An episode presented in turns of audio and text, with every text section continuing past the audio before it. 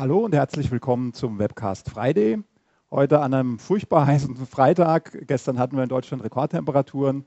Heute ist es zum Glück ein klein bisschen kälter, aber warm ist es immer noch. Mein Name ist Stefan Schönleber und ich darf heute den Webcast zusammen mit Ralf Manja präsentieren. Hallo Stefan, hallo Zuschauer. Ähm, Stefan, was machst du eigentlich hier? Eigentlich äh, hatte ich ja geplant, mit Marco hier zu stehen. Tja, der Marco wäre natürlich, der Marco ist eigentlich unersetzlich, aber der Marco hatte die Möglichkeit, in Urlaub zu fahren äh, kurzfristig. Und wir haben dann gesagt, komm, Marco, fahr du in Urlaub und ich vertrete ihn. Wie gesagt, eigentlich wirklich schade. Marco ist eigentlich unersetzlich. Insofern, Marco, ja. von hier aus äh, schöne Grüße in Urlaub. Lass es dir gut gehen. Finde ich super. Ach, Urlaub wäre auch gegangen. Ach so. nee, cool. Hättest du dir auch vorstellen können ja. in der Zeit, okay. Ja, gerade bei den Temperaturen auf jeden Fall. Gut. Ähm, ja, wir stehen hier mit äh, wirklich stolz äh, geschwellter Brust, ähm, denn wir haben jetzt in den letzten Wochen den Partner of the Year Award bekommen. Genau. Ähm, gleich zweimal. Ähm, zum einen auf internationaler Ebene für den Modern Desktop. Da sind wir besonders stolz drauf. Und auf der anderen Seite haben wir auch diesmal sogar den deutschen Award äh, bekommen, zusammen mit zwei Partnern. Und ja, für uns ist das eine Riesensache. Wir sind da echt happy und deshalb müssen wir es auch immer erzählen, deshalb lasse ich es auch hier nicht unerwähnt. Ja, ganz genau. Können wir wirklich stolz drauf sein und äh, ja, war ja wirklich jetzt eine klasse Sache. Absolut. Absolut. Ähm, dann kommen wir mal zu dem Thema heute. Was haben wir denn heute eigentlich vor? Ähm, Titel ist Microsoft Teams Back to the Future. Ja. Ähm, was habt ihr euch ja. da denn eigentlich bei gedacht, ja. als ihr euch den Titel ursprünglich ausgedacht habt? Ganz genau, Back to the Future klingt jetzt auch erstmal, was, was meint ihr denn damit? Und äh, wenn wir uns überlegen, zurück überlegen, 24.08.2018 hat Microsoft veröffentlicht mit einem Blogartikel, dass Microsoft Teams nun eine vollständige Calling and Meeting Solution darstelle. Mhm. Und wir belegen, vor einem Jahr, da haben wir mit Teams eigentlich schon produktiv richtig gearbeitet. Und als dann der Blogartikel kam, dachten wir uns, naja, gut, so ganz rund läuft es ja vielleicht noch nicht. Ne? Wenn wir jetzt mal, wir wollen ja heute in dem Webcast auch mal schauen, wo sind denn Gaps und wo hat sich Teams hinentwickelt. Und wenn wir jetzt schauen, wo wir heute stehen, dann würde ich sagen, passt es eigentlich perfekt zu vor dem Zeitpunkt vor einem Jahr. Und wir glauben, dass Microsoft da schon seinerzeit ein bisschen voraus war. Okay, das heißt, sagen wir es einfach doch mal so, zum damaligen Zeitpunkt war Complete ungleich Finished. Das heißt, ähm, man hat gesagt, wir sind jetzt, wir haben ein gewisses Level erreicht, aber äh, ganz fertig sind wir noch nicht. Und ich glaube tatsächlich, Teams wird hoffentlich auch nie ja, fertig genau, sein, genau. weil mhm. wir ja mhm. durchaus sehen, dass da die Plattform immer, immer breiter wird, dass da auch immer mehr geht. Ähm, und Insofern vielleicht mal eine ganz kurze Bestandsaufnahme. Wo stehen wir denn heute? Was hat sich denn in diesem einen Jahr jetzt wieder getan in der Sehr Zeit? Mhm. Und jetzt haben wir hier einfach mal auf dieser Folie zusammengestellt so ein paar Stichworte, alles Themen, die sich in diesem Jahr ähm, neu hinzugesellt haben, weiterentwickelt haben. Und das ist tatsächlich eine ganze, eine ganze Menge. Und man kann tatsächlich heute auch resümieren, dass wir bei Teams ähm, natürlich eine Collaboration-Lösung haben, die eine Dimension der Zusammenarbeit bietet, die ja, ihresgleichen sucht. Wir haben ähm, äh, das Thema äh, Chat äh, in, einer, in, einer, modernen Art und Weise mittlerweile zur Verfügung. Wir haben integrierte File Collaboration mit SharePoint. Ähm, wir haben eine super Mobile Experience mit den, mit den Mobile Apps. Ähm, das ist, sucht, sucht tatsächlich seinesgleichen. Ähm, Im Bereich Telefonie, da ist wahrscheinlich der größte Aufholbedarf auch in der Vergangenheit gewesen. Wir werden jetzt heute sehen, dass äh, funktional die wesentlichen Teile von Skype for Business tatsächlich aufgeholt wurden. An mancher Stelle gibt es immer noch Möglichkeiten, äh, da auch weiterzukommen, das ist ganz klar. Aber den Dienst kann man hier in der Hinsicht absolut als stabil und funktional genau. bezeichnen. Ich glaube, das kann sich wirklich sehen lassen. Äh, und äh, also wir werden ja auch ein bisschen das beleuchten, was, was da äh, für Unterschiede zu sehen sind. Aber äh, definitiv funktioniert und wir, wir nutzen es jeden Tag und die Probleme sind deutlich weniger geworden, definitiv. Genau. Und wenn wir jetzt äh, uns noch das Thema Meetings anschauen, da ist äh, natürlich äh, die, die Leistungsfähigkeit schon heute deutlich größer als das, was wir bei Skype for Business hatten. Ja, da gibt es vielleicht den einen oder anderen, der sagt, ah, dieses eine kleine Featurechen an der Stelle, das habe ich jetzt in Teams noch nicht genauso wie bei Skype for Business. Ähm, aber in der Summe bietet Teams weitaus mehr, Stichwort Companion Device, äh, Teams Room Systems, ähm, ach, und da, äh, Recording with Stream, Whiteboard, verschiedene Sachen, alles Dinge, die jetzt neu dazugekommen sind, die äh, die Lösung jetzt so auch durchaus äh, äh, extrem attraktiv machen. Ganz genau. Also bei Meetings merke ich das ganz speziell, dass viele sagen, boah, das wollen wir auch machen. Wir, wir planen ja alle unsere Meetings mit Teams, laden damit auch unsere Kunden ein zu den Teams-Meetings und das werden wir ja auch gleich nochmal sehen, wie, wie das dann funktioniert. Und da sagen die einfach, hey, das ist cool. Das ist die, diese, dieses Feature-Set, das macht echt Spaß. Da ist ein großer Mehrwert zu Skype for Business zu sehen. Okay. Gut, jetzt haben wir ja heute für, für heute versprochen, wir schauen mal äh, auch auf die Themen, die vielleicht noch so ein Gap darstellen könnten. Mhm, ne? Also genau. wo, sind noch, wo sind noch Dinge, die ähm, man sich vielleicht wünschen würde? Und wir haben jetzt äh, heute den, den Webcast so aufgegliedert, dass wir zunächst mal uns diese Gaps anschauen wollen. Äh, wir wollen uns dann angucken, ähm, wer benutzt denn heute Teams, wie weit ist da die, die Verbreitung. Ähm, naja, und dann, und dann wollen wir uns äh, zum Schluss noch äh, äh mal auch ein bisschen in die Glaskugel reinschauen, gucken, wo geht es denn in Zukunft hin, was sind da für weitere Entwicklungen noch am Horizont erkennbar. Und das sind eigentlich so die, die vier Punkte, wo wir mal durchgehen Punkte, genau. wollen ganz genau. Gut, vier Punkte deshalb. Der erste Punkt ist zweigeteilt. Wir starten mit dem Thema Feature Parity mit Skype for Business Online. Ähm, und naja, äh, die Frage ist, mhm. wo steht Teams im Vergleich zu Sky, äh, Skype for Business Online? Und ein Thema, ähm, was ich da immer wieder so aus dem, aus dem Rumoren höre, ist das Thema Client Performance. Mhm. Ähm, Ralf, was, was gibt es dazu zu sagen? Ich, ich ich glaube leider sogar, dass ähm, das mit einer der größten Knackpunkte war, warum man am Anfang eher so skeptisch war. Weil die, die, wir, wir waren gewohnt, wir hatten einen, einen, den, den, wir kennen den Skype-Client und wir haben natürlich dann uns den Windows Desktop-Client für Teams installiert und die Performance war da wirklich, also das, das, das hakelte und das hat wirklich nicht viel Spaß gemacht. Äh, ich sage immer mal, klar, man muss sich alle Clients anschauen, aber generell ist Performance ein, ein Thema äh, an der Stelle. Und äh, ganz witzig eigentlich, wir haben hier mal ähm, also gezeigt, ähm, Genau, in dem Screenshot zu sehen, das ist ein Microsoft-Mitarbeiter, der auch also mit ähnlichen Problemen konfrontiert wurde. Und er hat halt ganz witzig hier mal den Ressourcen dargestellt. Naja, und sein Teams-Client verbraucht da mal eben 7, noch was äh, Gigabyte RAM. Ja? Also, wobei ich dir schon, ja. schon sagen muss, äh, das habe ich so äh, in der Wildbahn ja. nie gesehen. Das habe ich auch ja. selbst nicht erlebt. Also ein, 7 Gigabyte, wenn du mal auf 500, 600 MB kommst, ist das vielleicht viel, vielleicht auch mal 800. Ne? Aber genau, das ist schon viel, aber trotzdem, ich meine, wir haben auch alle relativ moderne Laptops und wir sehen auch, also CPU geht, also ist schon in Auslastung, wenn Teams-Client, der Desktop-Client im Spiel ist ist. Und wie gesagt, Speicher auch, je nachdem, wie intensiv ich mit der, mit der Software arbeite. Also ich denke, das kleine Performance-Thema ist ein Thema. Wir wissen aber auch, ja, dass, dass Microsoft, also hier mal kurz ein Ausschnitt aus der User Voice, da wirst du später noch äh, genauer darüber berichten, was das eigentlich ist und äh, wo dieser, dieser, diese Aussage herkommt. Aber hier soll nur gezeigt werden, Microsoft ist sich dessen bewusst und Microsoft arbeitet essentiell an, an der Verbesserung der Performance. Mhm. Und ich unterstreiche da gerne auch einfach die Performance der, der Mobile-Endgeräte, also zum Beispiel iOS oder Android. Die Performance ist eine ganz andere. Und hier sieht man auch, es hängt ein bisschen was mit der Infrastruktur zusammen, wie halt der Teams-Client auf, auf, der Desktop-Engine äh, organisiert ist. Okay, also ja. das ist schon mal ein wichtiger Aspekt. Das heißt eigentlich die Probleme, wenn sie denn da sind, man muss ja auch sagen, das beobachten wir nicht überall, sondern das sind äh, genau. durchaus sind, äh, einzelne Fälle Partiell. und das hängt sehr mhm. stark von der Hardware ab. Das betrifft nur den Windows-Client. Wir haben auf dem Mobile-Client die Probleme nicht. Wie sieht es auf dem Mac aus? Auf dem Mac hört man, ich habe leider jetzt kein Mac als Arbeitsdevice, mhm. aber ich höre von den, von den Usern, die es benutzen, dass die sagen, hey, ihr habt Performance-Probleme? Nein, bei uns läuft das super. Nicht. Also mhm. da sieht man, da ist, also das ist, ist ein lösbares Thema. Okay. Gut, ähm, ein zweites Thema, in, dem, in dem Reigen, was jetzt eher was mit Usability zu tun hat. Das mhm. ist die Frage, ähm, äh, wo finden meine einzelnen Kommunikationen statt? Bei Teams haben wir ja ein Fenster. Und früher bei Skype for Business hatten wir so einzelne Conversation Windows. Ganz, ganz, ganz genau. Also wir, wir, gucken uns ja gerade wirklich die Unterschiede an. Und ähm, wenn ich überlege, also in der täglichen Arbeit fand ich bei, bei Skype oder auch schon bei Lync bei Lung 2010 eigentlich schon, weil dieses Multi-Window-Feeling wirklich gut. Ich habe einfach meine verschiedenen Konversationen in verschiedenen Fenstern äh, organisiert, konnte halt recht schnell auch den Überblick behalten, konnte in den einzelnen äh, Chats halt antworten oder was auch immer in, den, in diesen äh, Modalitäten unternehmen. Und äh, bei Teams ist es so, wir haben leider eine recht äh, statische äh, Organisation der, der, der, der Anwendung und hier würde, würden wir uns wünschen, dass auch ja, Multi-Window kommt im Prinzip, dass ich wirklich auch da meinen Chat äh, ausdocken kann oder okay. der Wechsel zum Team in einem Channel, dass der losgelöst vom, vom, ähm, ja, vom, vom Chat halt stattfindet. Okay. Mhm. Und gibt es da von Microsoft schon irgendwie ein Zeichen, dass es da äh, was geben könnte? Ist das äh, schon ein bekanntes Thema?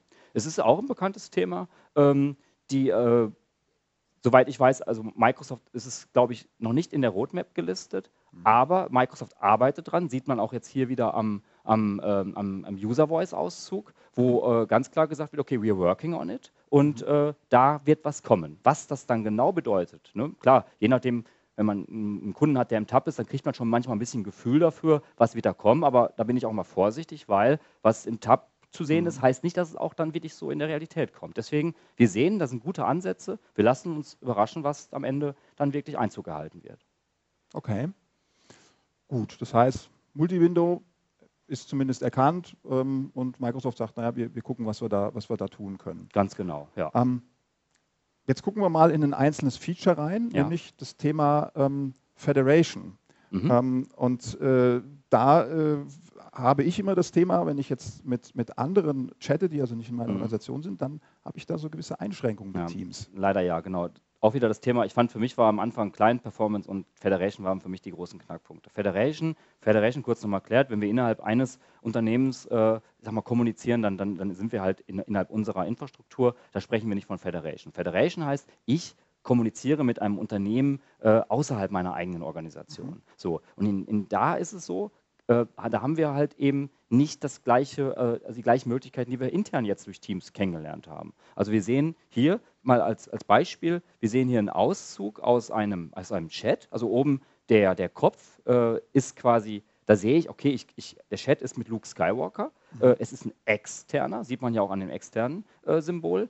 Ähm, es wird auch gekennzeichnet, dass dieser Benutzer außerhalb der Organisation ist mhm. und dass mir nicht alle Teams-Funktionalitäten zur Verfügung stehen. Okay. Man sieht also, ich kann jetzt meinen Text eingeben und ähm, ich kann ihn abschicken. Das ist quasi so Rich Text im Prinzip, mhm. ja? aber nicht mehr. Wir sind aber von Teams eigentlich viel mehr gewohnt. Mhm. Wir, wir ähm, bei Teams haben wir das auch, äh, äh, merkt man, dass das Produkt ist eigentlich setzt auf einen modernen Social Media Standard. Wir können äh, Emojis, Gifis, all diese, diese ganzen Themen, wir können äh, die, die, die Texte, die Texte strukturieren, formatieren, all das äh, ist halt in der eigentlichen Teams, ähm, in dem eigentlichen Teams-Funktionalität, Chat-Funktionalität enthalten. Und das werden wir auch in der Zukunft in der Federation sehen und so, dass wir also auch mit, den, mit der Kommunikation mit außerhalb unseres eigenen Unternehmens auch voll mit der gleichen Funktionalität unterwegs sein werden. Ah, okay. Das heißt also, da tut sich auch was. Gibt es denn da schon irgendwie eine Ankündigung, wann das passieren könnte und wann das, wann das verfügbar sein, sein wird?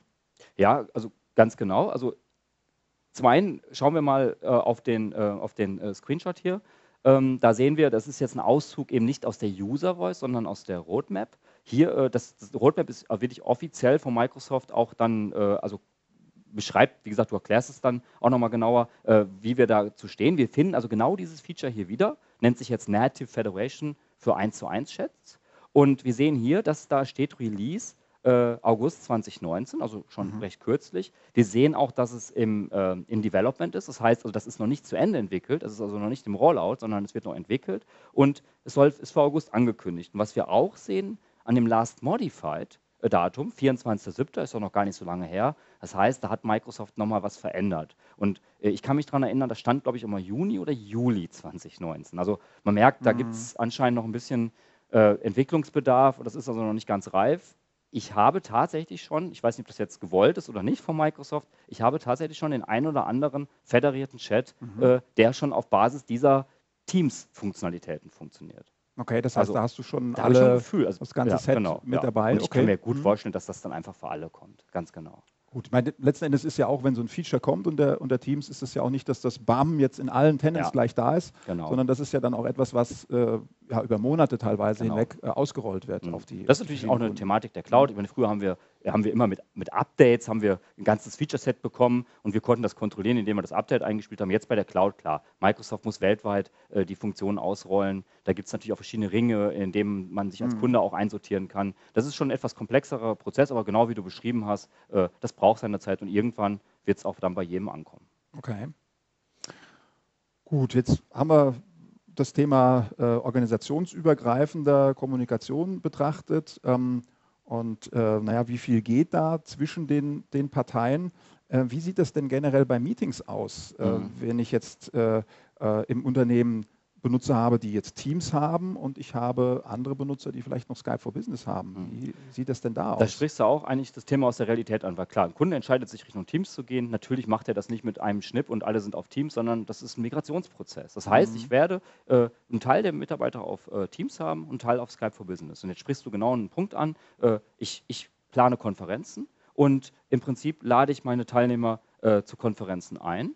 Und jetzt ist es so, dass wenn ich eine Teams-Konferenz geplant habe, wie wir hier auf der linken Seite sehen, also hier soll jetzt, das soll eine Teams-Konferenz darstellen, es sind zwei ähm, Teams-Teilnehmer, äh, die mit ihrem nativen Teams-Client an dieser äh, Konferenz beiwohnen. Der Skype-Client, der wiederum äh, kann leider mit seinem Skype-Client nicht daran teilnehmen. Das ist so schon so ein, so ein Medienbruch an der Stelle halt. Ne? Da, muss er, da muss er sich überlegen, wie macht er es, was er jetzt könnte. Er könnte, mhm. also in dem Moment, wo er den Link anklickt, äh, startet natürlich nicht der Skype-Client, sondern äh, es würde der, der, der, der, ähm, der Teams-Client, wenn er drauf wäre, würde starten. Aber er kann einfach auch einen Web-Client äh, dafür benutzen. Er könnte den Teams Web-Client benutzen. Okay, und jetzt Web-Client benutzen, was, was heißt das genau? Also letzten Endes, jetzt hat einer dieser Teams User hat jetzt ein Teams-Meeting geplant mhm. und äh, jetzt möchte dieser Skype for Business-User teilnehmen. Er hat selber aber keinen Teams-Client drauf. Was, was macht er jetzt? Also er klickt auf den Link, auf den Einladungslink, dann mhm. öffnet sich der Browser, ist ja ein, also ein, ein Web, eine Web-URL und öffnet sich der Browser und da wird dann gesagt, okay,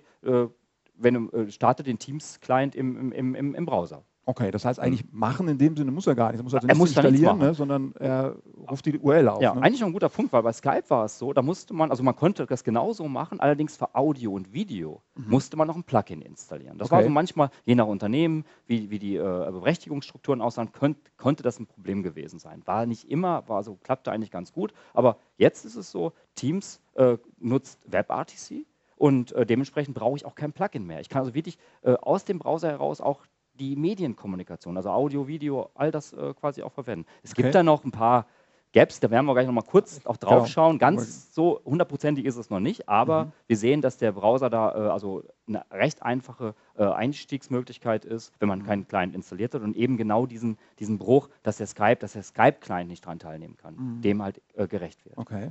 Und wenn wir jetzt andersrum schauen, das heißt, äh, jetzt hat ein Skype for Business äh, User eingeladen und jetzt möchte der Teams User da an, an so einem Meeting teilnehmen. Geht das denn so rum?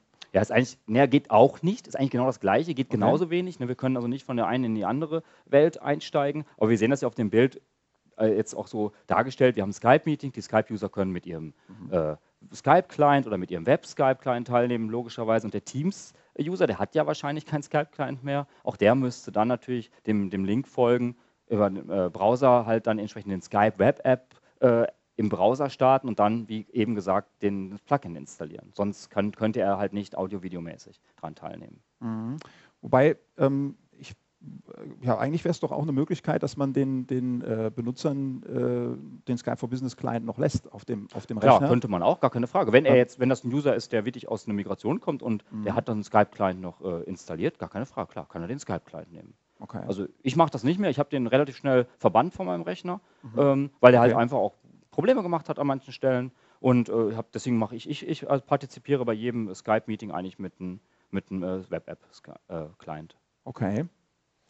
Gut, das heißt, Fazit zum Thema Conferencing. Ähm, eine Welt kann nicht direkt mit dem nativen Client in die andere Welt, aber eigentlich auch wiederum kein Problem, weil jederzeit mhm. der Web-Client auf Knopfdruck genau. verwendet werden also kann, ohne da, dass installiert das, werden Das muss. funktioniert, das, also das, das, merken wir jetzt schon im, im, im, im, täglichen. Wir laden, also wie gesagt, ausschließlich per Teams ein und wir ich, haben da keine Probleme. Die, die meisten Kunden, die noch nicht einen Teams-Client haben, die kommen per Web-App da rein, also mhm. Teams, Teams Web-Client und sagen, hey, super, klappt okay. gut. Mhm. Ja.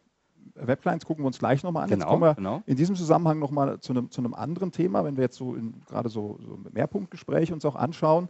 Ähm, was wir unter Skype for Business natürlich geliebt haben, ist äh, wir haben äh, ein Gespräch mit zwei, zwei Leuten gehabt und jetzt wollten wir einen dritten dazu nehmen, diese sogenannte Escalation. Ja, ganz genau. Wie sieht das mhm. denn da aus? Äh, funktioniert das unter Teams und wie ist das dann mit Skype for Business? Ja, das, das funktioniert unter Teams. Das heißt, wenn wir beide mit Teams telefonieren und wir wollen jetzt einen dritten dazu nehmen, der ist auch Teams, gar kein Problem. Okay. Das funktioniert also innerhalb unserer Organisation. Äh, wenn wir jetzt einen Skype-Benutzer halt, wie gesagt, wir sind noch nicht alle, wenn, wenn wir jetzt nicht alle migriert wären, Skype-Benutzer möchte ich den hinzufügen, funktioniert leider nicht. Das ist schon ein mhm. Bruch. Ne? Das, das, das ist dann erstmal, lässt sich so leicht, dann, ich müsste eigentlich ein Meeting wieder planen, okay. um zu dem Szenario zu kommen, was ich gerade vorher erklärt hatte. Aber hier geht es erstmal nicht. Und jetzt okay. setzen wir noch einen drauf, weil ich habe ja schon gesagt, das galt jetzt für innerhalb meiner Organisation. Wenn wir ähm, dann noch mit einem, also jemand aus einer anderen Organisation mit hinzunehmen möchten, was wir ja auch, also heutzutage die Hürden sind ja da eigentlich äh, recht klein. Also wir sind ja gewohnt, auch dank Federation und so, im Prinzip nehmen wir die Teilnehmer so hinzu, wie wir sie brauchen. Und hier gibt es jetzt einen starken Bruch, auch wenn in der anderen Organisation der Teilnehmer schon auf Teams ist, mhm. äh, geht es auch nicht. Und bei, ah, okay. äh, mhm. und bei, und bei ähm, ähm, drück mal weiter bitte. Genau. genau. Der, äh, ja genau, hier sehen wir das nämlich dargestellt. Und ähm, eben halt, wir können halt eben außerhalb der Organisation, also ähm, im zweiten Tenant können wir leider kein, keine, kein Call für in Richtung Skype oder Teams eskalieren. Okay, gut, das heißt, auch hier kann man eigentlich festhalten, da haben wir tatsächlich jetzt ein kleines Problem schon. Äh, ich kann also nicht fremde, die fremde Welt Skype for Business in Teams rein eskalieren. Ähm, und aktuell auch die gesamte Federation, die Kommunikation nach außen, kann ich zurzeit auch noch nicht eskalieren. Ganz genau. Das heißt, in den Fällen muss ich einfach als Workaround immer ein Meeting vorher planen ja. und dann äh, können die Leute einfach den Webclient benutzen, beziehungsweise dann auch ähm, anonym von ihrer Seite aus teilnehmen. Ganz genau, ja. Okay. Gut, jetzt haben wir lange auch über den Webclient gesprochen. Ja, wie, ist denn, wie ist denn da eigentlich der Status beim, beim Webclient? Was, welche Browser sind da unterstützt? Was geht da und, und wie funktioniert ja, das? Das ist leider ein nicht homogenes Bild, was wir da vorfinden. Wir haben jetzt hier mal gezeigt, äh, wir sehen den Edge und den, den äh, äh, ja, also wir betrachten hier mal jetzt speziell den, den Chrome und äh, wir sehen jetzt hier zum Beispiel, also wenn ich mich als mit dem Chrome-Browser in, in, ähm, in dem, beziehungsweise ist der Edge, ne? Ähm, genau, genau, wenn ich, den, das ist, ich hab, genau, aus, wenn, ja. wenn, es, mhm. wenn es der Edge ist, dann sehe ich halt, da kommt schon eine Meldung für den User, okay, Desktop-Freigabe geht nicht zum Beispiel. Also es mhm. geht jetzt, das, das Teilnehmen, das Audio-Video, wie ich sagte, aber die Desktop-Freigabe geht jetzt hier zum Beispiel nicht. Mhm. Und jetzt haben wir äh, als nächstes mal einen Screenshot von, vom Chrome. Da kommt uns diese Meldung äh, nicht entgegen. Das heißt, da funktioniert das offensichtlich. Also da mhm. gibt es also noch unterschiedliche äh, ja, äh, Features, die halt unterstützt werden und welche nicht da ist natürlich, wir haben jetzt gerade ganz aktuell, hat Chrome halt diese Audio-Video-Unterstützung mit dazu bekommen. Ähm, ja, dass es jetzt sogar Desktop geht, war auch etwas überraschend, aber es scheint genau äh, auf der gleichen Ebene zu liegen. Wie gesagt, im Edge geht es da noch nicht. Ähm, da geht aber Audio-Video, da bin ich, ja, Audio-Video geht da. Genau, ja. Ähm, genau. Und wenn wir jetzt nochmal einen, einen Blick äh, weiterschauen, ähm, also ich sag mal jetzt Safari oder, äh, oder ähm, Firefox, ähm, ja, die, die, die bekommen dann dieses Bild, eben, dass, äh, dass man halt auf, auf die äh, äh, Desktop-App äh, ausweichen sollte. Okay, das heißt, ähm, diese Webclients, also Firefox und Safari, da hat doch Microsoft immer gesagt, die funktionieren. In dem Fall ist das jetzt wirklich nur für Conferencing. Ja, ne? genau. Der das ist ein guter Punkt, weil da hast du recht, wir müssen da differenzieren, weil wir sprechen hier von Conferencing. Das heißt, wie ich vorhin erklärt hatte, wenn ich jetzt sage, ich will den, den meinen, meinen Teams-Client im, im Browser verwenden. Also quasi ich teams.microsoft.com, ich melde mich mit meinem User an, dann lande ich ja quasi in meinem, in meinem äh, Client und der der würde dann, der würde schon hier funktionieren. Hier geht es um, um das okay. Teilnehmer an, an, die Konferenz. Gut, dass du es unterstrichen hast nochmal, ja. Genau, das heißt eigentlich Fazit, die verschiedenen nativen Clients funktionieren für Konferenzen und Edge als auch Chrome. Ganz genau. Chrome ja. hat zurzeit Vorteile. Ich ja. vermute, ja. wenn äh, im Windows dann irgendwann mal Edge mit die, die Chrome Engine bekommt, dann wird es vielleicht dort auch dann ja, wie gesagt, leider nicht, nicht sehen, ganz ne? homogen. Weil beim Edge wiederum, wenn ich mich jetzt als Client anmelde, habe ich dann die Calling-Funktion und Ach, die habe ich bei Chrome wiederum nicht. Also das, das Kann ist also schon, nicht sagen. Okay, da warten wir, da müssen wir einfach mal abwarten. Man sollte im Hinterkopf haben, okay, da gibt es Hürden, lieber vorher einmal testen, wenn man irgendwas Bestimmtes äh, äh, ja, irgendwo teilnehmen möchte, als äh, sich dann äh, da die Überraschung zu bekommen. Das okay. ist so die Botschaft hier. Genau. Okay, gut, perfekt. Ähm, ja, Ralf, dann würde ich sagen, gehen wir mal doch kurz in eine, in eine Demo rein. Ähm, äh, jetzt zeig uns doch einfach mal, wie sieht denn das Admin Center aus, weil da hat sich ja jetzt auch im letzten Jahr einiges getan. Ähm, und zeig doch mal gerade deinen Ja, Browser. ganz, genau. ganz, ganz genau. Ähm, Admin Center fand ich jetzt persönlich, äh, wir kennen es auch aus, aus der äh, Skype äh, On-Premise-Welt, halt das CSCP, das Kontrollpanel. Und ich finde, das Admin Center hat wirklich, ich glaube, letztes Jahr auf der Ignite war das so, ähm, dass, dass äh, da wurden also viele Funktionen vorgestellt und die sind dann nach und nach immer äh, halt auch jetzt hier eingeflossen. Und wenn wir jetzt mal äh, uns das anschauen, wir sehen wirklich, das Admin Center ist wirklich erwachsen geworden. Als Beispiel, nur mal so grob, ich, äh, ich zeige jetzt einfach mal so äh, die, die Highlights. Zum Beispiel kann ich mir einen Überblick über meine Teams verschaffen, ähm, dass ich halt schnell sehe, okay, wie viele Channels habe ich in dem Team. Äh, hier sehe ich zum Beispiel als Warnung, oh, hier ist ein Team ohne Owner. Ähm, da, da, da, spricht natürlich, da läuft anscheinend mein, mein, mein, mein, äh, mein Lifecycle nicht sauber, dass ich halt äh, monitor, sind meine Teams auch so, wie ich sie im Unternehmen äh, halt einsetzen möchte. Aber das finde ich halt wirklich eine, eine relativ ähm, äh, schöne Sache, dass ich halt hier auch sagen kann, okay, ich kann Members, Owners und so weiter konfigurieren. Ähm, was ich auch gut finde, ist, auch wenn ich persönlich, also ich bin ja jetzt kein Telefonfreund, also ich mhm. brauche eigentlich kein Telefon auf dem Gerät, aber ich weiß, gerade jetzt viele, die äh, aus so klassischen PBX-Bereich kommen und auch früher zu Skype for Business migriert haben, jetzt auch Richtung Teams gehen, weil sie sehen, okay, Teams ist erwachsen geworden, die wollen dann vielleicht trotzdem noch ein Telefon auf dem Tisch haben. Mhm. Und diese, diese, dieses Managing äh, der, der, der, der Phone Devices, der Teams Phone Devices, wird auch äh, hier über das äh, Teams Admin Center zu steuern sein. Ah, okay. Mhm. Das heißt, da habe ich jetzt dann nicht mehr irgendein Tool vom Hersteller, ja. sondern das ist wirklich in. Die gibt es natürlich auch noch, klar, der mhm. Hersteller legt immer noch Mehrwert drauf, aber hier rudimentär, und so war es in Skype for Business auch. In Skype for Business konnte ich rudimentär Firmware-Updates machen, mhm. äh, neue Firmware approven und so weiter. Das, darum geht es hier halt. Ne? Okay. Und ich habe einen, einen, schnellen Überblick, äh, welche Devices habe ich und äh, wo stehen die gerade. Das sind die online, offline und so weiter. Okay. Ähm, was natürlich auch sehr gut ist, äh, finde ich halt hier das, äh, die, der Users-Bereich. Ich sehe, ähm, jetzt einfach nur als Beispiel, ich habe hier einen schnellen Überblick über, ähm, welche Rufnummer hat der Benutzer, ich habe Informationen über die Call-Qualität. Ich kann jetzt hier auch sogar einsteigen in, in Details, also dass ich mir wirklich ein Bild über die, die Qualität mache, ähm, als hier bei Call-History zum Beispiel dass ich jetzt in so einen Call reingehe, ich will jetzt gar nicht zu tief reingehen, aber dass ich hier wirklich zeigen kann, wie früher der Monitoring-Server, so kann ich jetzt mhm. hier in Call-Details rein, um auch äh, Troubleshooting durchzuführen zum Beispiel. Das ist ja ein Admin-Center. Ne? Das okay. heißt, für den Admin ist das ein, ein, eine einfache und gute Oberfläche, um schnell Informationen hervorzuholen. Ähm, was ich auch spannend finde, was es bei Skype auch nicht gab, dass ich jetzt hier halt eben für den Benutzer äh, die Call Group äh, äh, konfigurieren kann, also hier als Call Pickup definiert. Ich kann halt äh, Umleitungskonfigurationen äh, äh vornehmen, Call Delegation, so für Chef-Sekt-Szenarien. Mhm. Also das geht hier wirklich sehr gut.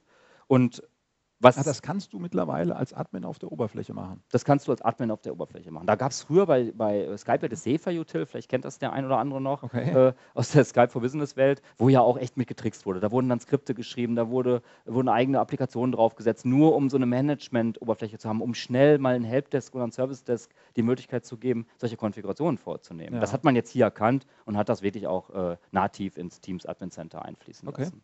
Ähm, was ich auch noch ganz cool finde, ähm, wir haben ähm, ja, das Thema Direct Routing. Das mhm. ist ja uns jetzt auch äh, möglich. Eben der Vorteil bei Direct Routing ist, ich kann meinen, meinen Telefonanschluss, der, der, der, den ich mit meinem Provider habe, den kann ich jetzt quasi über einen SBC, über einen zertifizierten SBC, kann ich an Teams über Direct Routing andocken. Mhm. So, da muss ich natürlich ein paar Konfigurationen machen, aber was ich schön finde, ich sehe jetzt hier zum Beispiel, ich habe jetzt hier in meinem äh, Teams ähm, Lab Tenant, habe ich halt mir ein äh, SBC halt konfiguriert und hier sieht man halt nur kurz, okay, ähm, er ist äh, also available, äh, es gibt hier eine Warning, okay, was ist da? Sieht man auch auf schnellen Blick, ah, da läuft ein Zertifikat ab. Äh, jetzt schon äh, morgen, Glück gehabt. ne? Ja, da hast du doch was zu tun heute Nachmittag. Genau, aber finde ich, find ich gut. Wieder so eine zentrale äh, Blick auf, auf meine Umgebung und äh, gerade Voice, weil die, man merkt, Teams ist auch im Bereich Voice echt einen großen Schritt nach vorne gemacht. Und ähm, warum ich das auch erwähne, weil gerade die Call Queues und die Auto Attendance, die sind jetzt auch, äh, ja, die gab es ja auch schon relativ von Anfang, die gab es ja schon bei Skype for Business online, aber jetzt sind wir so endlich so weit, dass wir eine Rufnummer aus unserem Rufnummernbereich, den ich über Direct Routing angebunden habe, dass ich den jetzt auch einer Call Queue oder einem Auto Attendant zuweisen kann. Mhm. Dafür brauche ich diese Ressourcen-Accounts, die sind jetzt äh, auch neu, die finde ich hier bei den äh, Org-Wide Settings, dann gehe ich auf so einen Ressourcen-Account, da kann ich mir die im Prinzip man muss sich vorstellen, das ist einfach nur ein Benutzer, der, äh, also der quasi disabled ist, aber darauf verankert ist die Enterprise Voice Funktionalität. Heißt, mhm. äh, ich habe da die Rufnummer, also sieht man ja auch hier, ich habe da die Rufnummer gesetzt. Äh, der braucht auch eine Lizenz. Bis vor kurzem war es noch so, da musste ich dem tatsächlich eine produktive Lizenz geben. Also mhm. klar, irgendeine E und dann ein Phone-System muss damit bei sein. Kostet natürlich Geld. Okay. Hat Microsoft jetzt erkannt. Die haben jetzt ein, du kannst jetzt in den Tenant diese Cost-Free-Lizenzen einbuchen. Das ist ein unkomplizierter Prozess die bekommst du dann und dann kannst du, äh, die, die musst du dann auch dem, äh, dem User zuweisen. Aber damit ist der User quasi kostenlos lizenziert und kann eben, das zeige ich jetzt hier mal, kann jetzt auf so eine Call Queue zum Beispiel verwendet werden. Das heißt, ich habe jetzt hier so eine Beispiel ähm, Call Queue. Äh, hier sieht man, jetzt habe ich hier den, ähm, den Ressourcen-Account mit der Nummer an diese äh, Call Queue geknüpft. Mhm. Und damit, wenn ich die Nummer von außen anrufen würde, würde ich auf dieser Call Queue landen. Okay. Das ist also eine ganz coole Sache. Kurz vielleicht zur Call Queue. Äh, klar, wie wir es eigentlich auch bei, bei, bei den Response-Gruppen kannten, ich kann ein Greeting hier äh, konfigurieren, dass ich halt ein Audio-File hochlade. Ich kann eine Music on Hold äh, konfigurieren. Natürlich kann ich meine Agents, ne, kurz zur Erklärung, Call Queue ist eine Nummer, so, so, eine, so eine, Verteilernummer. Ich rufe die an, dahinter sind Agenten oder, oder Teilnehmer, die halt eben alle diesen Anruf äh, bekommen sollen. Und da gibt es natürlich auch verschiedene äh, Routing-Mechanismen. Sollen alle den Call bekommen? Äh, soll der Reihe nach äh, der, Call äh, durchgestellt werden? Das will ich jetzt gar nicht so im Detail erklären, sieht man hier nur an den Routing-Methoden. Da ist viel passiert, aber natürlich, wie definiere ich meine Agenten? Ähm, da setze ich eine Distribution List an und da haue ich die Agenten rein und dann ja, definiere ich hier die Distribution List oder die Gruppe und äh, das sind dann die Agenten, äh, die dann auch den Call bekommen würden. Und hier auch dieser, dieser Haken, Agents can opt out. Also die, ein Agent ist auch in der Lage, wie es früher auch der Fall war, wenn er sagt, okay, ich bin jetzt äh, im Service Desk, bin aber gerade gar nicht aktiv, ich will gar nicht die Calls auf der Service Desk Queue bekommen, dann kann er sich da opt-outen und äh, kommt, bekommt keine Calls. Okay.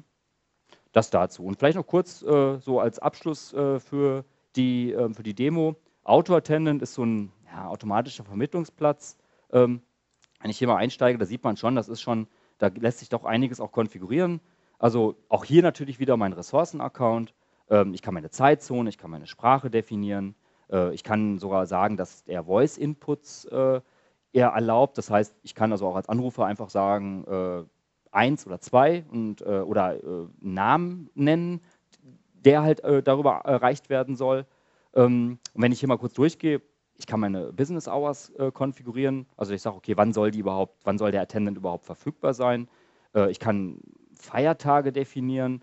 Ähm, ich kann den, den, den, den Dial-Scope definieren. Damit ist gemeint, wenn es jetzt um so einen Vermittlungsplatz geht, wer soll denn überhaupt in diesem Scope liegen? Also sprich, möchte ich eine bestimmte Abteilung, möchte ich alle des Unternehmens äh, quasi in diesem, in, diesem, in, diesem, in, dieser, in diesem Ziel definieren? Das lässt sich hier dann nochmal filigran runterbrechen. Ne, da muss man dann schon mal genau hinschauen. Da muss man sich vorher das Szenario anschauen, sagen, okay, wo willst du denn ähm, mit, mit, der, mit dem Auto-Attendant oder mit der Call-Queue hin? Und wenn man das Szenario definiert hat, dann überlegt man, wie bilde ich es eben okay. auf, diesen, auf dieser Ebene ab. Ich würde sagen, hier sind wir also ähm, nah an dem dran, was wir mit Skype for Business auch äh, realisiert bekommen haben. Okay, und jetzt Skype for Business, sagst du so neutral, jetzt mal den direkten Vergleich Skype for Business Online. Also mir kommt das jetzt so vor, dass dort durchaus äh, die Dinge vielleicht hier schon ein bisschen hübscher sind als bei Skype for Business Online oder ist das jetzt einfach meine Marketing-Sicht auf die Dinge? Ja, ich denke, also erstmal ist, wie gesagt, die Konfiguration, also wie ich sagte, die Call Queues mhm. gab es schon bei Skype for Business Online. Ja. Ein großer Gap war, fand ich, mhm. dass eben die, was ich jetzt vorhin sagte, dass ich diese meine DIDs von meinem, mhm. von meinem Direct Routing nicht auf die Call Queues legen konnte. Weil okay. meistens sind das Nummern, die sind, müssen von extern erreichbar sein. Ja, und das, ist, das geht jetzt tatsächlich nur mit Direct Routing. Vielleicht kommt da was, aber mhm. ist, äh, kann ich gar nicht so viel zu sagen. Fakt ist, das mhm. kann ich jetzt mit Direct Routing und den Ressourcen-Accounts realisieren. Und damit haben wir schon mal einen, einen, großen Sprung nach vorne. Und jetzt so genau, was, was so die, die, die Feinheiten angeht, würde ich sagen, ähm, gibt es muss man, müsste man vielleicht im Einzelfall genau hinschauen, was, okay. was jetzt exakt, ob das hundertprozentig mhm. das gleiche ist. Ich glaube, hier fließen ja auch neue Erkenntnisse ein. Also ich würde sagen, dass, ich würde es eher auf das Szenario übertragen, okay. als das äh, jetzt feature-seitig zu vergleichen. Verstehe. Mhm. Okay. Gut, ja, jetzt hatten wir On-Prem äh, bzw. On online besprochen. Äh, lass uns doch mal einen Blick ähm, rüberwerfen. Genau, Pascal, könntest du uns die äh, Präsi wiedergeben? Ähm, da, da, werfen wir jetzt mal einen Blick auf das Thema On-Prem, ja, weil das mhm. ist ja durchaus auch eine spannende Thematik. Äh, wie sieht es da aus? Äh, Gibt es da, äh, weil meine, viele unserer Kunden sind ja auf Skype for Business ähm, On-Prem unterwegs und äh, Skype for Business Online war in der Vergangenheit da auch immer eine Hürde. Ne? Mhm. Wenn man gesagt hat, oh, Skype for Business Online, da fehlt uns das ein oder andere. Ähm, wie sieht es denn da jetzt aktuell aus mit Teams? Ist das jetzt äh, alles weg äh, oder haben wir, haben wir dort äh, was, was dazu bekommen mit Teams. Ja, vielleicht Pascal, wäre schön, wenn du uns die Präsentation geben könntest, dann sind wir da wieder äh, in der Spur, weil die Demo ist fertig, Dankeschön. Ähm, genau, auch ein guter Punkt, weil ähm, im Prinzip sprichst du was an, wir haben halt, also viele Kunden haben ja mit Skype for Business On-Premise wirklich ihre Telefonanlagen abgelöst. Und wenn wir jetzt mal in die komplexe PBX-Infrastruktur reinschauen, da haben wir natürlich tatsächlich nicht nur äh, die PBX abgelöst, sondern wir haben auch Callcenter-Systeme abgelöst, wir haben Vermittlungsplätze abgelöst. Also wir haben wirklich, also schon tiefgehende äh, ja, Voice-Funktionalitäten ähm, ja, mit ablösen müssen. Und wie haben wir es gemacht? Da gab es alles das, was nativ von Skype nicht kam, haben wir über Third Party angebunden. Da gab es mhm. wirklich einen riesen Bereich von verschiedenen Drittherstellern, Software, die halt, wie gesagt, Callcenter-Systeme oder Vermittlungsplätze etc., Chef-Sec, äh, ausgefeilte Chef-Sec-Szenarien, all das. Und dafür gab es quasi eine Schnittstelle zwischen Skype On-Prem und, und eben diesen Drittherstellern-Tools. Und ich sage einfach mal, die wurden als Trusted Application äh, konfiguriert, angebunden Und ähm, da ähm, diesen, diesen Teil, den vermissen wir jetzt äh, eben auf, auf, auf der Teams-Seite. Mhm. Ähm, okay. Wir haben das mal hier dargestellt. Genau. Also Genau, wenn man hier, was ich auf der, auf der, linken Seite sehen wir jetzt im Prinzip das, was ich gerade erklärt habe. Wir haben die Skype On-Prem-Welt, wir haben diese Trusted App, also mit UCMA und den, den verschiedensten äh, APIs, die halt verwendet werden konnten, um halt eben erweiterte Funktionalität ins Produkt zu bringen. Äh, bei Skype for Business Online gab es da eigentlich nicht viel, außer das, was vielleicht clientseitig passieren konnte. Ne, der Client ist ja im Prinzip hat ja auch eine API, da da ging schon was, aber gerade das Backend-seitige, da war, da war so nichts möglich. Und jetzt bei Teams ist es so, also wir haben tatsächlich, da gehen wir in, in, in, in, in, neuen Bereiche an. Es gibt die Graph API, äh, kennen vielleicht auch einige aus anderen Bereichen. Also sprich, die das ist ja eine Office 365 API, eine sehr mächtige API mit unheimlich großem Feature-Set. In jedem einzelnen Bereich oder Produkt findet man verschiedene Funktionen und ähm, für Teams natürlich dann auch. Aber wenn ich mir jetzt die Teams, äh, ja, ich sag mal, Funktionen anschaue in der API, da stelle ich halt fest, okay, das, da ist schon was, gar keine Frage. Mhm. Aber äh, A, hat es auch lange gedauert, bis die so weit waren, aber da fehlt aber auch noch einiges. Heißt also, die Hersteller müssen jetzt schauen, dass sie ihre Produkte eben auf dieser, auf dieser neuen API realisieren. Und dementsprechend haben wir da, also da würde ich auch tatsächlich in den Projekten wieder genauer hinschauen und sagen, okay, habt ihr ein Callcenter? Okay, was für ja. Funktionen? Es gibt da auch jetzt schon coole Lösungen, aber lieber genau hinschauen und sagen, okay, Kommt da was? Auch mit den Herstellern in Kontakt gehen? Kommt da was, bevor ich jetzt äh, entscheide, ich gehe Richtung Teams und, naja, verliere dann eine wichtige Callcenter-Funktionalität? Das ist so das, das okay. Wichtige an der Stelle. Mhm. Okay, und das äh, siehst du insgesamt so als, als Hauptpunkt äh, der, der Unterschiede noch. Ich meine, natürlich gelten die anderen Unterschiede, die wir vorher ja. äh, vorgestellt haben, auch für Skype for Business On-Prem oder zumindest größtenteils.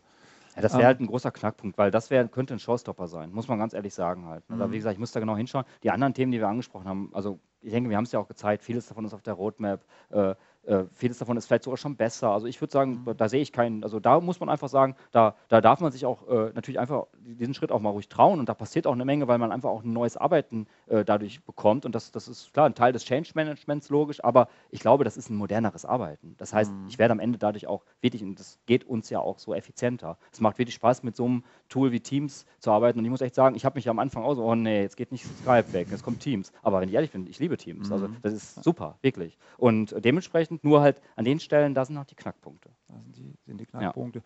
Natürlich gibt es auch andere Änderungen noch, die, die da sind. Ich meine, wir haben ja heute auch nicht das vollständig betrachtet.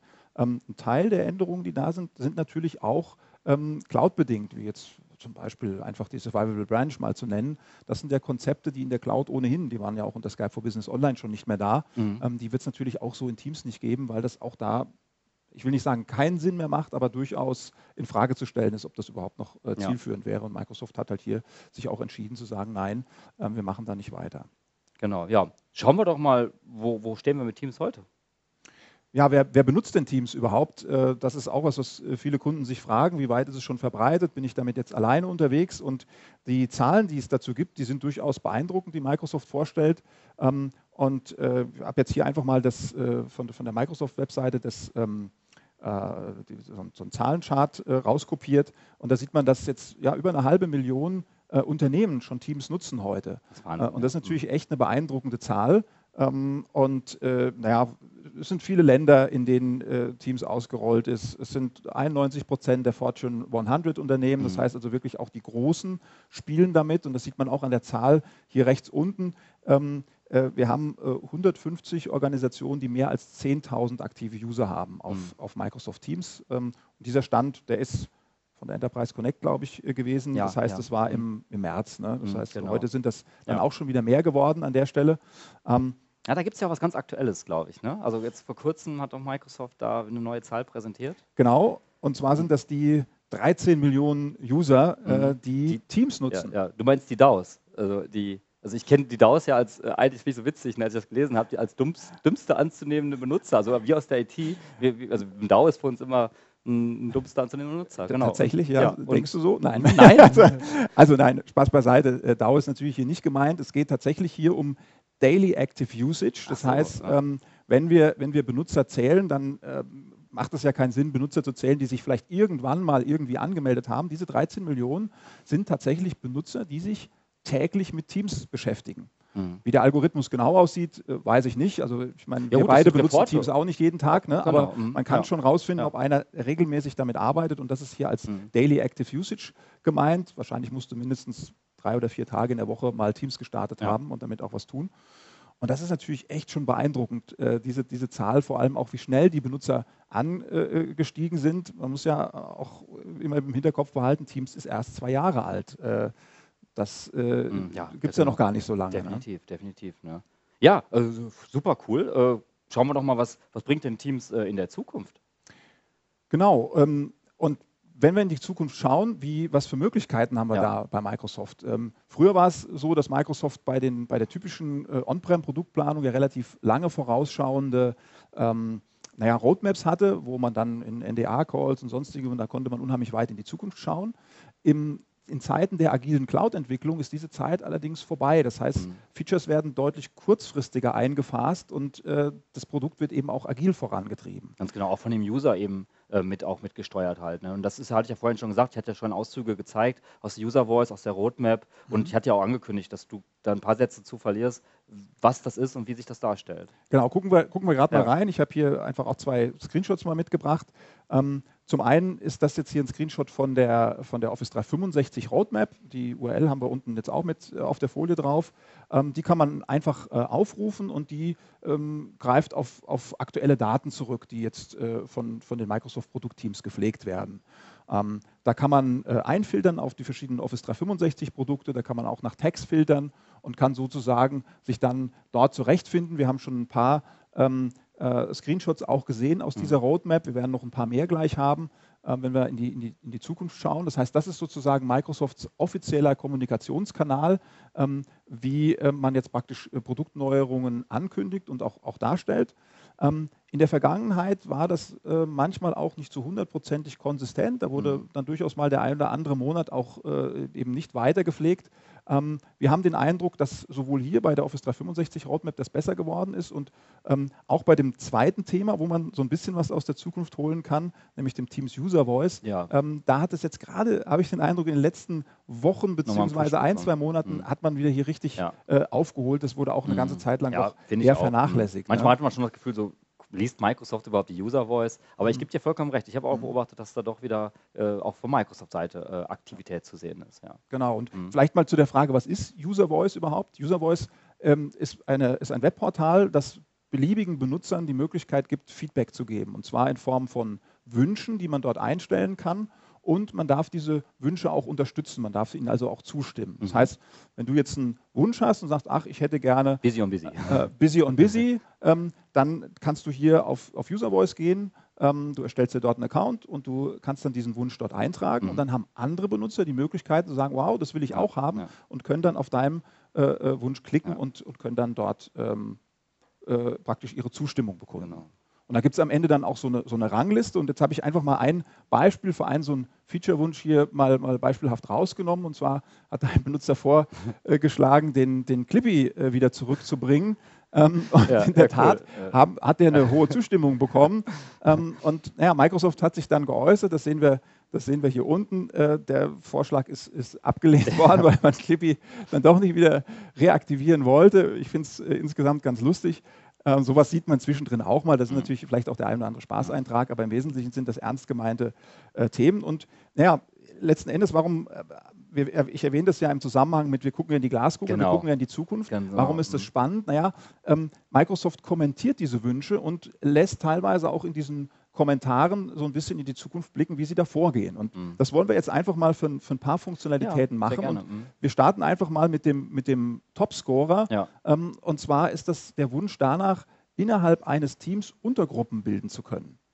Ja, ähm, ganz, ganz erklär genau. uns das doch gerade mal ähm, Ganz genau. Also die, du sprichst die Private Channels an. Äh, mhm. Und wir wissen, Teams ist eine sehr flache Hierarchie. Das heißt, ich habe äh, meine Member und meine Owner, ähm, die, die halt generell auf auf alles in dem Team, also auf alle Channels, auf alle Chats, auf alle Informationen Zugriff haben. So, das ist erstmal gut für, für die gemeinsame Zusammenarbeit. Allerdings kann man sich schon vorstellen, dass mal, ich sag mal als Beispiel, ähm, gibt jetzt eine Budgetplanung oder, oder eine Projektplanung, die halt eben nicht für das ganze Team relevant ist. Wir will einfach sehen, dass man die separiert. So, was hat man jetzt bis dahin gemacht? Man hat ein eigenes Team erstellt, wo halt wieder dann eben die Teilnehmer drin waren, die halt eben nur auf diesen Teil den Fokus bekommen sollten. Das war, naja, es gehört ja schon zum gleichen Projekt, also zum gleichen Team. Und da hat man jetzt eben, da ist man wirklich dem Wunsch nachgekommen, weil das ist, wie man sieht, hast du ja richtig gesagt, Top Number One Feature bei, von der, auf der User Voice. Heißt also, man ist dem nachgekommen und ist anscheinend dann hier jetzt auch, äh, das ist also kein Feature, was jetzt auf der Roadmap äh, steht, sondern, oh doch, Entschuldigung, es steht natürlich jetzt auf der Roadmap, es ist also auf Sogar? der Roadmap mhm. gekommen, genau, und wird von Microsoft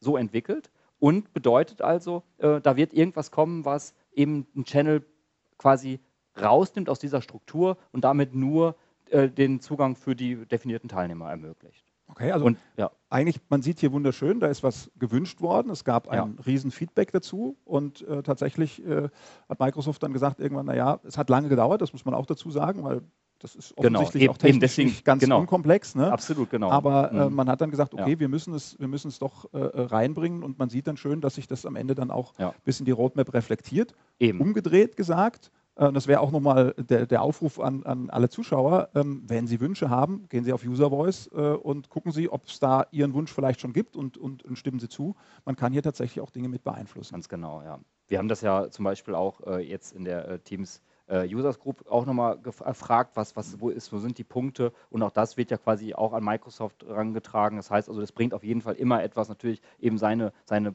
Punkte zusammenzutragen und eben auch zu kommunizieren, weil nur so kann das Produkt sich dahin entwickeln, wo es halt auch eben was benötigt wird im, im, im, beim Kunden, beim, bei, den, bei den Unternehmen. Mhm. Ganz genau. Gut, ähm, dann schauen wir mal aufs, aufs nächste Thema. Ja, ähm, mhm.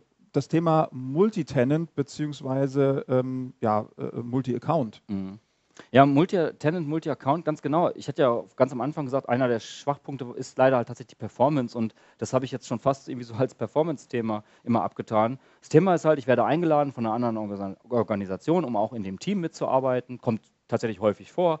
Äh, das heißt, ich sehe ja äh, oben auf dem Screenshot auch, äh, ich bin jetzt gerade in meinem Tenant, aber da hätte ich dann auch die anderen Organisationen, in denen ich halt auch mitwirke. Wenn ich jetzt quasi da eine Aktivität durchführen möchte oder ich habe eine Aktivität bekommen, sie würde man ja oben durch, die, durch, die, äh, durch den Not da sehen, dass da jetzt fünf Aktivitäten sind als Beispiel, dann müsste ich den Tenant wechseln. Und dieser Tenant-Wechsel, der ist leider sehr zäh. Mhm. Speziell wieder auf der äh, Windows äh, Desktop, äh, auf dem Desktop-Client. Äh, am Mobile-Client geht es deutlich schneller, aber dieses, dieses, dieser Tenant-Wechsel, der dürfte schon ähm, schneller vollzogen werden. Und dann darf man sich natürlich auch die Frage stellen, naja, wenn man den Tenant-Wechsel jetzt schneller macht, ist es wirklich das? Ist es wirklich schon Weil zu Ende gedacht? Ich, ich wollte gerade sagen, ja. eigentlich, was ich mir wünschen ja. würde, ist doch, äh, ich möchte gerne äh, parallel äh, die, die ganzen Teams sehen. Ich möchte eigentlich gar nicht mehr umschalten müssen. Gibt es da Ganz irgendwie genau. auch schon Feedback ja, von Microsoft? Ja, wieder ein Blick auf die User Voice. Hier sehen wir zum einen, hat Microsoft okay, auch gesagt, working on it. Die haben mhm. gesagt, okay, schneller Tenantwechsel ist relativ gar nicht so weit weg. Also der wird kommen. Dann hat man aber auch im, im Nachsatz gesagt, äh, wir denken über eine weitere Lösung nach, die halt eben vielleicht, also ich bleibe in meinem Tenant äh, und kann halt innerhalb dieses Tenants auch den Zugriff auf, auf Teams und Channels äh, anderer Organisationen äh, quasi inkludiert darauf zugreifen. Das wäre so das, was man sich, wo ich sage, ich brauche gar nicht mehr wechseln, sondern ich bin halt in einem Kontext und habe Zugriff auf alle meine, ja, meine Teams, in denen ich mitwirke. Okay. Cool. Also das heißt, da geht es auch da voran. Auch das vorwärts. heißt, da können wir schon, mhm. schon relativ bald mit, mit was rechnen. Ähm, ein anderes Thema, was jetzt so aus der Ecke, ja, Slack wahrscheinlich auch, ja, auch ja. kommt, äh, da äh, gibt es doch einige Benutzer, die jetzt äh, sich eine Oberfläche wünschen, ähm, die deutlich mehr Inhalt bietet, ja. ja. die vielleicht dann nicht mehr ganz so hübsch ist, aber die sozusagen das Arbeitstier dann ist. Also einfach quasi ähm, so kompakter darstellt. Also du sprichst den Kompakt-Mode an, ganz genau. Ich meine, Teams ist jetzt, klar, hat einen Fokus auf Übersichtlichkeit, ähm, die, die, dass, dass die Chats und die Teams und so alles gut strukturiert sind. Aber klar, wie du genau gesagt hast, wenn ich jetzt einfach viele Informationen in ein Projekt, viel Text, äh, vielleicht auch einfach eine gewisse Struktur haben möchte, da könnte dieses Übersichtliche vielleicht nicht ganz so optimal sein. Das heißt, man möchte hier nochmal einen zusätzlichen Modus einführen, der äh, einfach das Ganze kompakter werden lässt. Also sprich, vielleicht kleineren Zahlenabstand, mehr Inhalt, äh, anderer Schriftsatz, auch mehr Inhalt auf, auf, auf, auf, auf, auf, meine, auf meinen Blick. Äh, und damit sprechen habe ich als User die Möglichkeit zu sagen, okay, bin ich im Compact-Mode, um vielleicht einfach schnell und einen groben Überblick zu behalten, gehe ich aber ins Detail, kann ich dann in diesen Compact-Mode äh, einsteigen und kann halt dann äh, ja, mehr Details auf einen Blick bekommen. Okay. Ja, wie man, wie man jetzt auch äh, sehen kann in dem, in dem, äh, in dem Feedback von Microsoft, äh, die es ist geplant und man, man, man denkt sozusagen darüber nach, so richtig konkret, wie es am Ende sein wird. Ich meine, ich glaube, wir beide wünschen uns da irgendwie so einen Schalter, wo man dann umschalten kann und als Benutzer selber wählen kann. Jetzt möchte ich äh, aus dem mhm. Normalmodus in den Kompaktmodus umschalten. Mal gucken, wie es am Ende dann auch wirklich ja, das, ähm, ausgelebt wird. Ne? Genau. Jetzt hatte ich gerade schon äh, einen weitergeklickt gehabt. Genau, also auch, auch ein wichtiges Thema, was da jetzt kommt. Ähm, also eben Office Pro Plus. Mhm. Äh, Thema ist halt, dass, äh, na, bis jetzt bei Teams halt, hatten wir vorhin schon gesagt, eine eigenständige äh, Anwendung, die ich mir runterladen konnte und ganz normal installieren konnte, aber sie war halt eben separiert von, von Office Pro Plus, also von der Office Suite.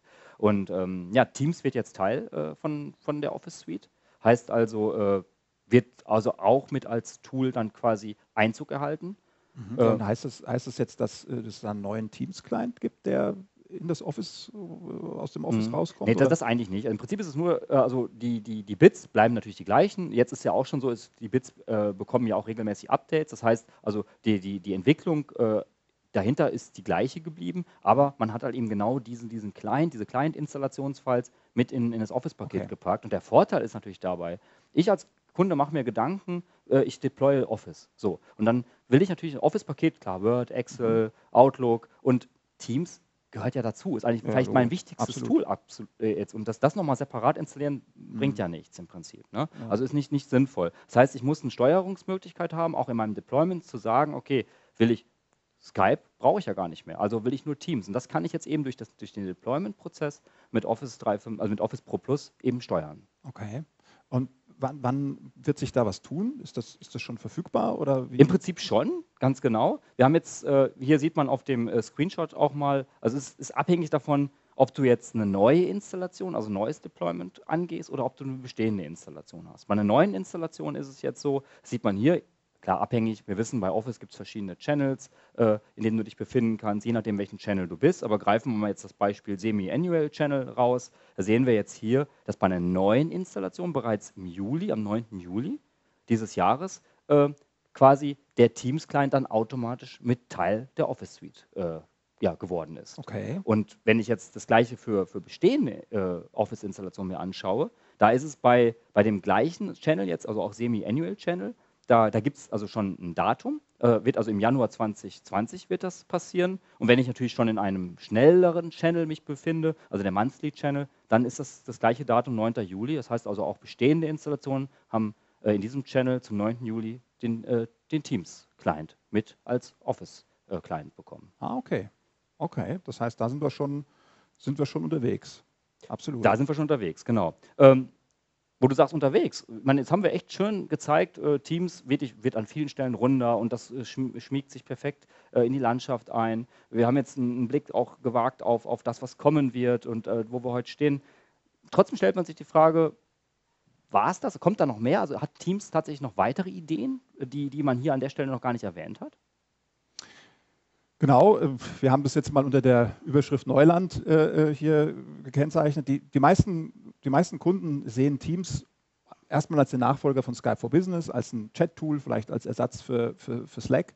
Ähm, äh, Teams soll aber in Zukunft mehr sein und das sieht man jetzt an, an verschiedenen Stellen. Ich habe da mal zwei Beispiele mitgebracht. Also zum einen ähm, gibt es ja hier die, äh, ja, eigentlich schon die vollzogene Änderung, dass Staff Hub als ähm, Schichtplanungssystem abgekündigt wurde und dass Shifts als neues Tool äh, mit, mit dazukommt. Ähm, und auf der anderen Seite als anderes Beispiel, ähm, dass äh, Kaisala ähm, in Zukunft in Teams integriert ja, wird. Kaisala, sag mal kurz vielleicht auch für die Zuschauer, ich nutze es nicht, also so, so, ich weiß zwar ungefähr, was es ist, aber sag mal, okay, mal ruhig klar. Kurz. Also mhm. Kaisala ist ein WhatsApp-ähnliches äh, Tool, was mhm. äh, praktisch auch ein, ein Chat-Tool ist, mhm. ist also in vielen Stellen auch funktionsähnlich oder identisch zu, ähm, äh, zu Teams. Allerdings ähm, ist das ein Garage-Projekt von Microsoft, mhm. äh, was man in Indien gestartet hat. Ah ja. Und mhm. der große Unterschied zu Teams ist, ich habe hier keinen Office 365 Account, beziehungsweise also keinen Azure AD Account dahinter, sondern die Authentifizierung oder die Benutzeridentifizierung erfolgt genau wie bei WhatsApp über die äh, Mobiltelefonnummer. Ah ja, okay. Das heißt, der mhm. Benutzer muss sich da keinen Account erstellen oder so, sondern er ist direkt im Dienst und, und kann sofort genau. losbenutzen und hat aber trotzdem eine für andere ja. einigermaßen gesicherte also Identität. Also wirklich ein, ein sehr sinnvolles Tool äh, für, ja, für, für die First-Line-Worker, sage ich mal. Äh, heißt, habe ich die richtig verstanden? Das wird jetzt mhm. als App, als eigenständige Lösung, wird das quasi aufgegeben, wird aber in Teams vollständig integriert. Ganz genau. Ja. Ähm, äh, Kaisala, das wird noch ein bisschen dauern. Ähm, ja. Ende 2020 waren jetzt so die letzten, die letzten Zahlen, die man, die man gesehen hat. Da soll das vollzogen werden, dass praktisch die Kaisala-Funktionen ja. in Teams landen. So, und jetzt hatte ich ja gesagt, es geht hier bei dieser ganzen Geschichte darum, äh, ähm, Neuland zu, zu betreten. Und was ist das Neuland? Das, das Neuland ist, dass wir Teams durch Applikationen aufwerten. Das heißt, äh, Plugins und zusätzliche Funktionalitäten, die in Teams reinkommen ähm, und die dort zusätzliche genau. Funktionalitäten also nicht schaffen. Nicht nur Lösungen von Microsoft, das ist ja genau. Microsoft ein, sondern auch von, von weiteren Unternehmen, die Software herstellen, die auch werden in Teams als Teams-App äh, einziehen. Ganz, ganz heißt, genau. Ähm, das, äh, zunächst macht Microsoft das vor und das ja. ist genau hier beispielhaft an diesen beiden Applikationen, weil Shifts existiert nur in Teams. Ja und ist dann auch tatsächlich auf all, allen Teams-Plattformen verfügbar, also auch in der Mobile App. Ähm, und das Gleiche wird für Casala gelten. Und natürlich, du hast vollkommen recht, die Schnittstellen dort sind offen mhm. und das können auch ja. andere machen. Das heißt, ähm, Teams entwickelt sich dort ja auch zu einer gewissen Art von Applikationshub oder Applikationsplattform.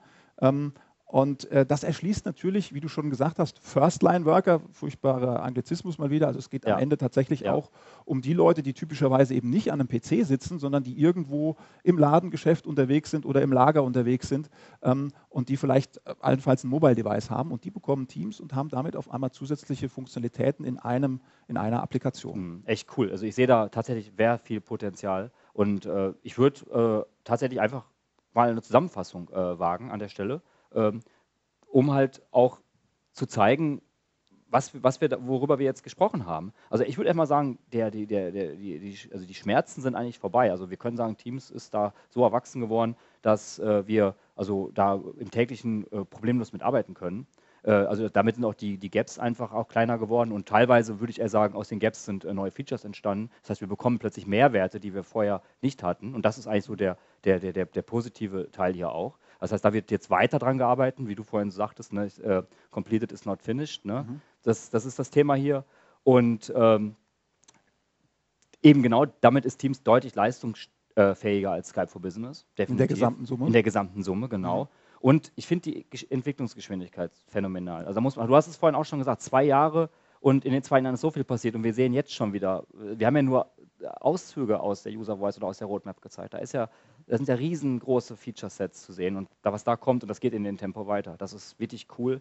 Äh, Gerade angesprochene Thema Apps und äh, äh, Add-ins, ich glaube, da äh, geht Teams auch nochmal in eine Richtung, was eben Teams wird mein, mein, mein Frontend, mein, mein, äh, mein Hub für, für Teamwork werden und dementsprechend äh, ja, alles aus einem Tool. Ich weiß nicht, ob ich jetzt mit Outlook diesen Vergleich wieder ziehen soll, aber generell, ich meine, wir sehen, wir ja. sind mehr in Teams unterwegs als in Outlook. Das kann man schon sagen. Okay. Ähm, ja, und First-Time-Worker natürlich als neue Zielgruppe, du hast es gerade auch schön gesagt. Ich denke, auch hier ist auch ein First-Time-Worker sind ein wichtiges äh, Kapital auch für Unternehmen. Ähm, als, als Mitarbeiter, die auch vorne am Kunden arbeiten und da natürlich Teams auch mit äh, Einzug äh, nehmen zu lassen, glaube ich, erhöht da auch nochmal deutlich die, die, die, die Möglichkeiten auf dieser Ebene. Absolut. Ja, super. Vielen Dank für die Zusammenfassung. Ähm, bleibt jetzt am Schluss eigentlich noch äh, zwei Empfehlungen auszusprechen. Ähm, und zwar einmal ähm, das äh, Training äh, zum Thema Teams Enterprise Voice, äh, ja. was unter anderem du auch mitgestalten ja, wirst. Ja, genau. Mache ich mit dem Holger zusammen. Das ist eine, echt eine schöne Sache. Haben wir im Mai erste Mal gemacht und ähm, ist halt, geht um Enterprise Voice, geht also um Teams Voice Features. Ähm, wir haben zwölf Plätze ähm, da vorgesehen. Die waren alle belegt jetzt im Mai. Es war in der Vorbereitung, ist das schon ganz schön viel Arbeit, weil wir haben für jeden Teilnehmer einen eigenen Tenant, wir haben einen eigenen SPC, wir konfigurieren mit dem User Direct Routing, wir konfigurieren mit dem, äh, mit dem Teilnehmer die, äh, die, den SPC, wir gehen durch Call Queues, wir erstellen eine Call Queues, Auto Attendance, wir gehen also auf alle Themen, die voice-relevant sind, ein. In zwei Tagen äh, macht Spaß äh, und äh, ich lade da gerne zu ein, dass, also da sich das anzuschauen im Netz und sich da anzumelden, äh, weil ich glaube, dass also das ist sehr gewinnbringend äh, für die Teilnehmer, um halt dann in den eigenen Projekten da quasi mit uns zusammen auch weiter dran zu arbeiten. Okay, cool. Ja, vielen Dank. Also vielleicht sollte ich mich durchaus auch noch anmelden. Ja, wenn, also, wenn noch ein Platz frei wäre. Wie gesagt, letztes Mal war es leider auch so. Wir hatten, hätten gerne ein paar interne dabei gehabt. Ging mhm. nicht. Ich kann dir anbieten, guck von draußen zu. Dankeschön. Ja, super. okay. Ja, und dann äh, letzte Ankündigung, natürlich wie immer am Webcast Friday. Wir haben zwei Webcasts heute. Ähm, Heute äh, Mittag um 14 Uhr werden Oliver Kieselbach und der Jan Geisbauer unser neues CSOC, ähm, Cloud Security Operations Center, vorstellen und dort entsprechend äh, ja, äh, einfach mal darstellen, was wir hier anbieten und was wir da an neuen Leistungen auch für Sie bereithalten. In diesem Sinne, Ralf, vielen Dank Super, Stefan, fürs Mitmachen. Mir hat es eine Menge. Spaß gemacht. echt Spaß gemacht. Ich hoffe, Sie konnten heute auch Ja. was mitnehmen und ja, bis zum nächsten In Mal. diesem Sinne schon mal schönes Wochenende. Bis zum nächsten Mal. Ciao. Thank you.